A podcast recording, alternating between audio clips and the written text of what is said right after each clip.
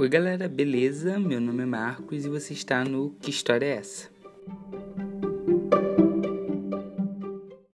Esse é o primeiro episódio do nosso podcast e aqui nós trataremos sobre política, histórias, livros, acontecimentos e o que eu mais tiver vontade.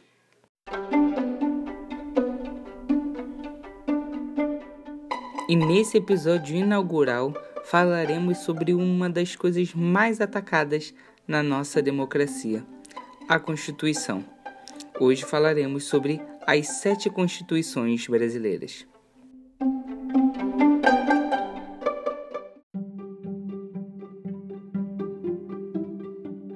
Nosso primeiro projeto de Constituição foi convocado em 1823 a pedido do imperador Dom Pedro I, logo após a independência do Brasil. Ele queria formar uma constituição para o recente país formado, o Brasil. Uma característica marcante que essa Constituição tinha era que a capacidade eleitoral do cidadão brasileiro equivalia à quantidade de alqueires de mandioca que aquela pessoa tinha. E daí que veio o nome Constituição da Mandioca, apelidada pelo povo. Mas esse projeto constituinte acabou não passando e Dom Pedro I dissolveu a Assembleia Constituinte. Um dos fatores que implicou neste acontecimento foi a presença de José Bonifácio de Andrade Silva, que era um, um dos que estavam participando da Assembleia Constituinte ele propôs uma lei que extinguia o tráfico de escravos, isso já em 1824. Nós sabemos muito bem que a lei que proíbe o tráfico de escravos, ela só foi aprovada em 1850 com a lei Eusébio de Queiroz.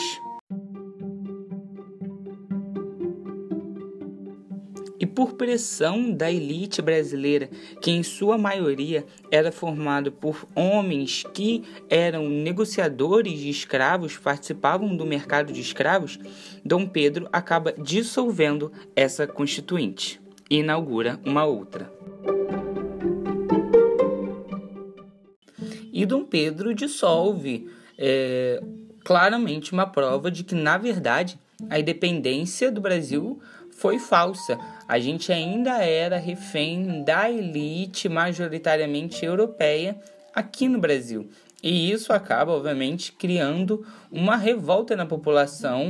É, e a gente vai por, e vai surgir, por exemplo, em Pernambuco, a Confederação do Equador. A gente pode fazer um episódio somente para ela.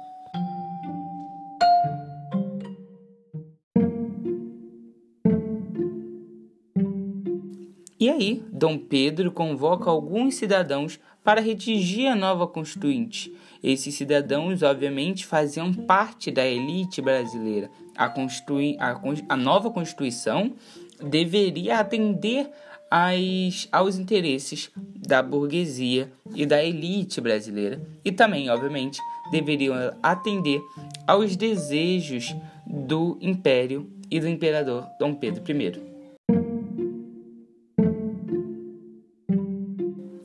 E algumas a maior característica dessa Constituição é, são os poderes, que ao invés do modo republicano de ser os três poderes, né, executivo, legislativo e o judiciário, a gente tem um poder a mais, que é o poder moderador, que ele basicamente concentra o poder nas mãos de Dom Pedro.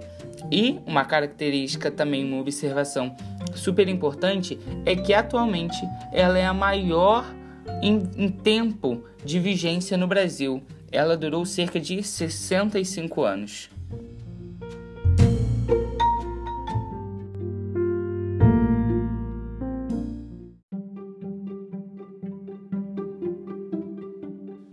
E aí, a gente avança alguns anos na frente e vamos para 1891. Todos aqui sabemos que a República foi proclamada em 1889. Então, ali em 1891 foi convocada uma constituinte para estabelecer quais seriam as regras do Brasil. A gente percebe nessa Constituição também que os interesses da elite brasileira ainda estão fortemente presentes na Constituinte na hora de redigir a Constituição. Ela institui uma república, logo ela exclui o poder, moderador, o poder moderador que concentra o poder nas mãos do imperador. As suas principais características são: ela estabelece o nome do Brasil como Estados Unidos do Brasil, institui um Estado federalista, ou seja, os estados tinham uma certa autonomia, tinham mais autonomia, estabelece o Estado laico, tirando a herança monárquica de um Estado católico, fim do voto censitário, mas em contrapartida exigia a alfabetização para voto. E estabelece também mandato de quatro anos para presidentes e proibia a reeleição.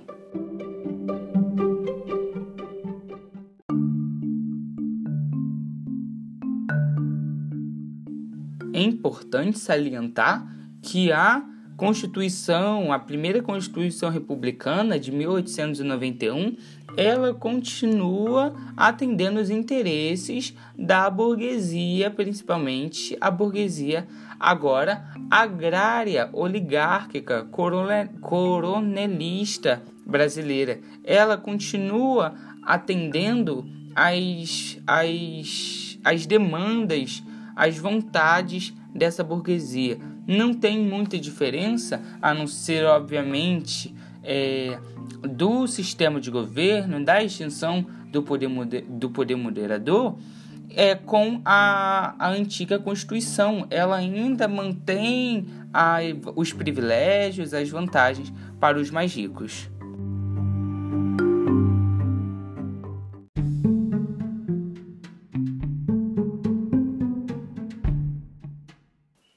Aí nós entramos na era Vargas, na Constituição de 1934.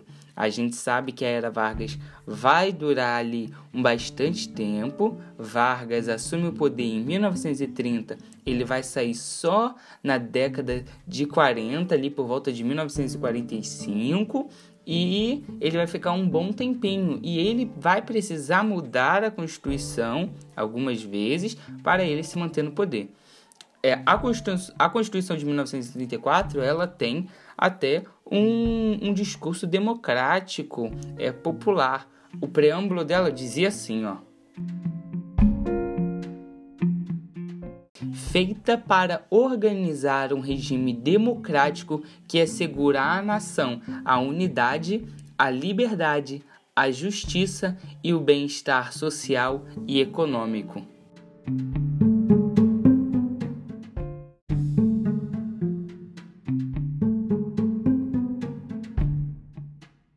Nós precisamos entender qual é o contexto dessa Constituição. Nós estamos falando da década de 30, pós-crise de 1929, da crise do liberalismo econômico. As pessoas estão procurando um estado de bem-estar social e econômico, melhores condições de trabalho, melhores ofertas de emprego.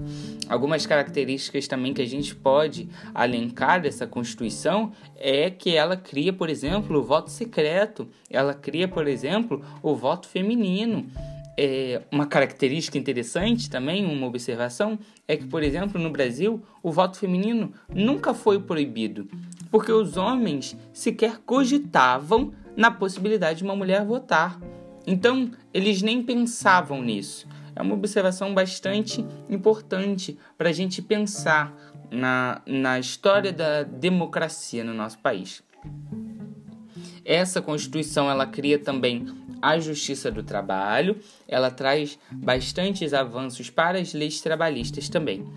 Ela tem, ela traz o voto obrigatório aos 18 anos, proíbe o trabalho infantil menor de 14 anos e também estabelece algumas regras. Ela também proíbe a diferença salarial por conta de idade, sexo, nacionalidade ou estado civil. E também foi a que menos durou, durou apenas três anos. E é aí que Vargas começa a desandar. Vamos entender por quê.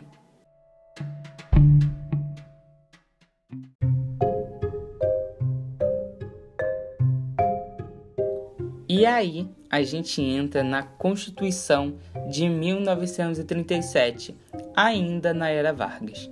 A gente precisa entender o contexto de exacerbado autoritarismo mundial.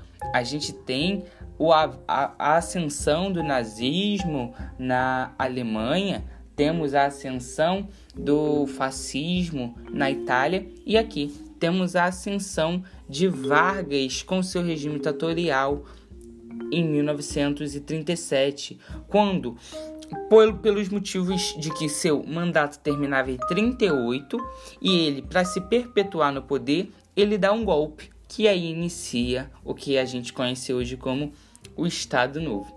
E, obviamente, ele deu as suas desculpas, que seria basicamente a uma ameaça comunista. A gente percebe que todas as quebras democráticas no nosso país, elas têm a sua a, as quebras democráticas, digo, da nossa história recente, é, as suas bases em combater uma ameaça comunista. É bastante interessante a gente pensar nisso.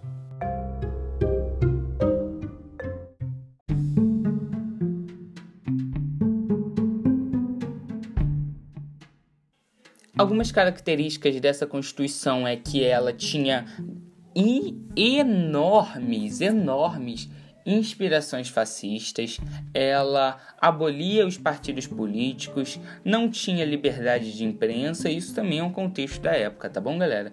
E concentrava poder nas mãos do presidente.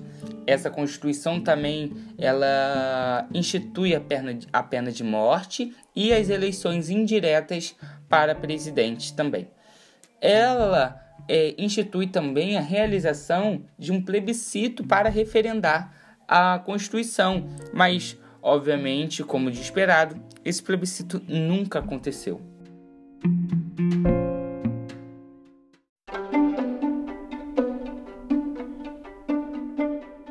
E aí nós entramos na Constituição de 1946, a quinta Constituição do Brasil. Aí a gente já está num contexto de redemocratização. Vargas já foi deposto, então fazia sentido para um novo país, um novo rumo, também uma nova Constituição. Uma característica importante também dessa nova Constituição é que ela institui uma república federativa. Enquanto lá na primeira Constituição republicana a gente tem uma república federalista, ou seja, os estados têm uma certa autonomia, aqui a gente tem uma república federativa. Os estados ainda têm a sua autonomia, mas eles são mais dependentes do governo federal. Essa Constituição também institui o Estado laico e a liberdade de consciência, crença e o exercício de cultos religiosos. Ela permanece com essa ideia não católica igual era no período monárquico. A, estabelece também a não violação da casa do indivíduo, ou seja, ela estabelece a casa do indivíduo como asilo daquela pessoa e ela é inviolável. Ela também estabelece a prisão somente em flagrante ou comandado e a extinção da pena de morte. E, e, e volta e continua com os três poderes, mas agora nos três poderes reais, não concentrados na mão do presidente.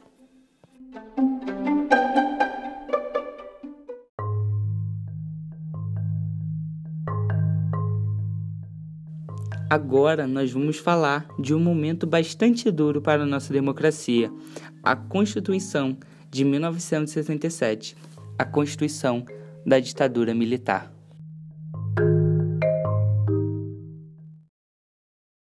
Gente, não houve um retrocesso na democracia? Não, que retrocesso? Coisa nenhuma. Que retrocesso? É constitucional? O que é democracia? Democracia é aplicação da lei. É aplicação da lei, a lei foi aplicada. Então não houve retrocesso. Que modifique a lei, então. Que retrocesso? Coisa nenhuma. Isso aí é reproduzido em, em centenas de jornais, atinge milhões de brasileiros, uma única fonte dizendo falsidades. Atinge milhões de brasileiros e mais ainda, cada jornal reproduz como se fosse uma notícia sua. Vale dizer, sai de uma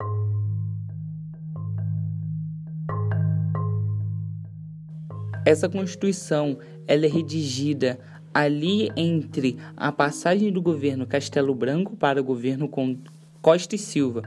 Ela está inserida em um contexto de exacerbado autoritarismo e perseguição política, né?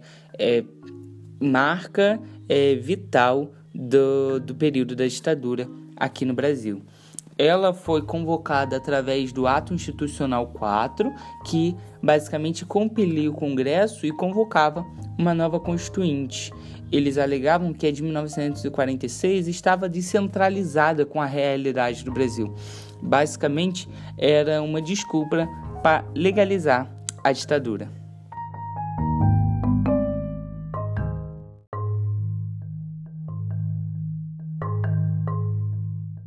Essa nova Constituição, ela estabelecia o nome do Brasil como República Federativa do Brasil, tirando os Estados Unidos do Brasil, né?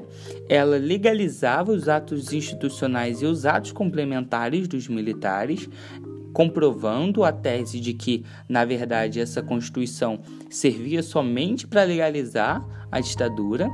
Ela ampliava também a justiça militar e abria espaço para decretação de leis e censura é, por parte dos militares.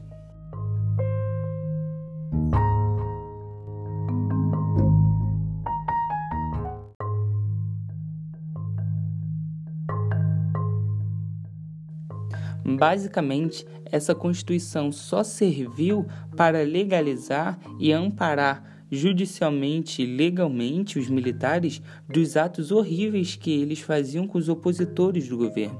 Obviamente, essa Constituição serviu para legalizar os atos institucionais que acabaram com os partidos políticos, cassação de mandatos, perseguição da imprensa, perseguição de opositores.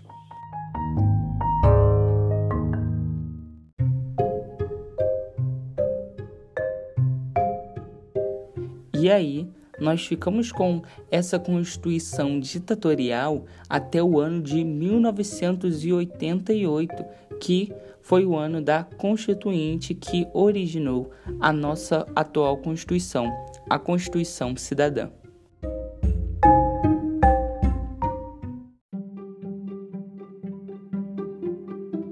Traidor da Constituição é traidor da pátria, conhecemos o caminho maldito. Rasgar a Constituição trancar as portas do parlamento, garrotear a liberdade, mandar os patriotas para a cadeia, o exílio e o cemitério.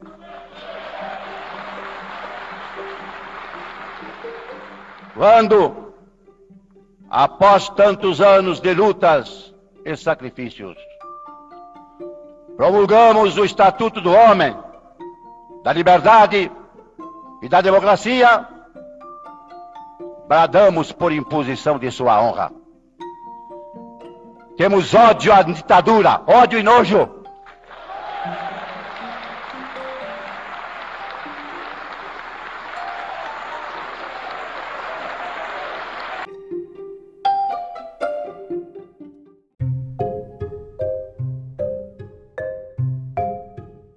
A Constituição Cidadã foi promulgada no dia 5 de outubro de 1988. Ela trazia a garantia de direitos e fundamentalizava os direitos do cidadão brasileiro. Por isso que ela é conhecida como a Constituição Cidadã. Um fato histórico interessante do Brasil é que em 1993 foi é, convocado um plebiscito para a população decidir qual seria o sistema de governo do Brasil, já que durante a Constituinte isso não ficou muito definido. E lá em 93 foi decidido que pela população que o Brasil seguiria um modelo de república presidencialista. E essa Constituição nos dá alguns avanços importantes, como por exemplo, o direito ao voto para as pessoas analfabetas, o voto aos 16 anos, as eleições em segundo turno para presidentes, governadores e prefeitos com cidades de mais de 200 mil habitantes, direitos trabalhistas aos trabalhadores, como por exemplo greve, direito ao sindicato, diminuição da jornada de trabalho, licença maternidade, licença paternidade, seguro-desemprego, férias, décimo terceiro e também direitos políticos, por exemplo, as eleições diretas que não aconteciam há muitos anos, e também o pluripartidarismo, que foi extinguido em 1967.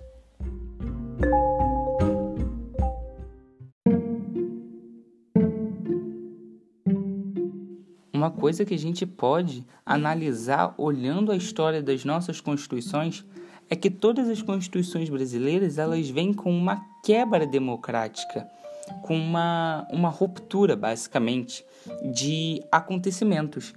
A Constituição de 1824 ela vem com a independência do Brasil. Tem uma ruptura com Portugal e Brasil. A próxima Constituição, a Constituição, a Constituição de 1891, ela tem uma ruptura do Brasil com a monarquia, instituindo a República.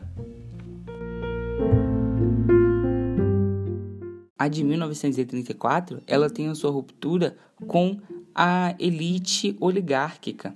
A de 1937, ela mais uma vez tem a sua ruptura com a democracia a de 1946 ela tem a sua, a sua ruptura com a ditadura, com a ditadura de Vargas. A de 1967 ela tem a sua ruptura novamente com a democracia da Constituição de 1946. E a Constituição de 88 ela tem mais uma vez, e espero que continue assim, a sua ruptura com a, o autoritarismo e a ditadura.